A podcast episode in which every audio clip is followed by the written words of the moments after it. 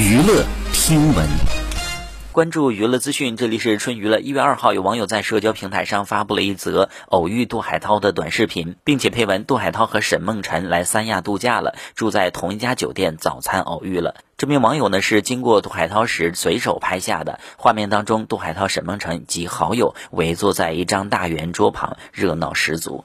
好，以上就是本期内容，喜欢请多多关注，持续为您发布最新娱乐资讯。